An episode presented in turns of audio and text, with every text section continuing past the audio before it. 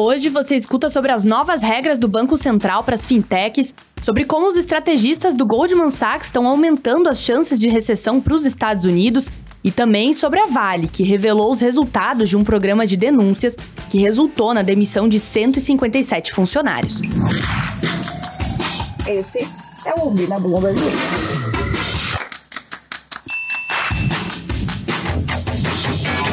Com a chegada das novas empresas financeiras ao mercado, o Banco Central Brasileiro anunciou na última sexta-feira um conjunto de regras para as fintechs de instituições de pagamentos chamadas de IPs.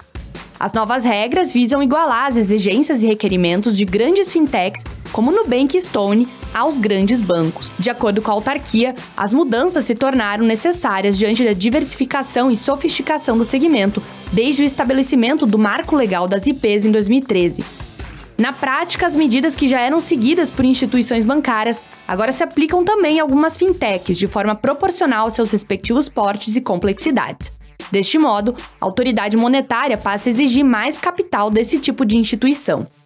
Os novos requerimentos serão implementados gradualmente, segundo a autarquia, e entram em vigor em janeiro de 2023, com a implementação completa prevista para janeiro de 2025. Próxima notícia.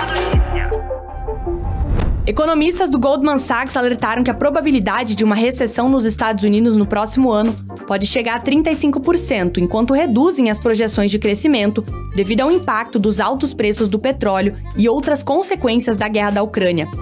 Economistas liderados por Ian Hatzius reduziram a previsão de expansão para este ano para 1,75% dos 2% anteriormente do quarto trimestre em relação ao quarto trimestre anterior.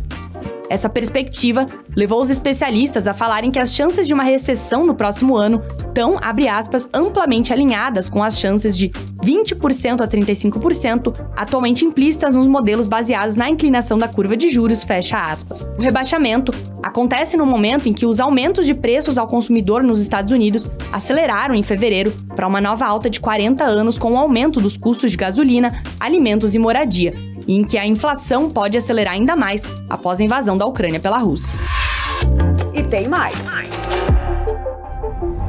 No exemplo mais recente da tentativa da indústria de mineração de se livrar de uma cultura tradicionalmente tóxica no local de trabalho, a Vale revelou os resultados de um programa de denúncias que resultou na demissão de 157 funcionários. Como parte do programa de ética e compliance da empresa, um canal de ouvidoria recebeu 6.248 denúncias, consultas e reclamações, resultando em 3.014 ações corretivas. Entre os incidentes graves confirmados em 2021, estão 11 casos de assédio sexual no Brasil, todos envolvendo vítimas do sexo feminino, e três casos de discriminação, incluindo dois por questões de gênero e um por orientação sexual. Foram 18 casos confirmados de assédio moral.